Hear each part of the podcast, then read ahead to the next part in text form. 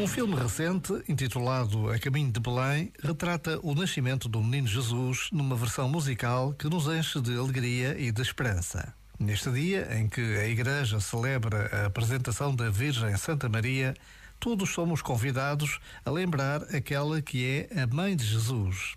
Nesta pausa de reflexão e oração, quando o Natal já enche as ruas, façamos do presépio de Belém o centro de todas as celebrações. Já agora, vale a pena pensar nisto. Este momento está disponível em podcast no site e na app.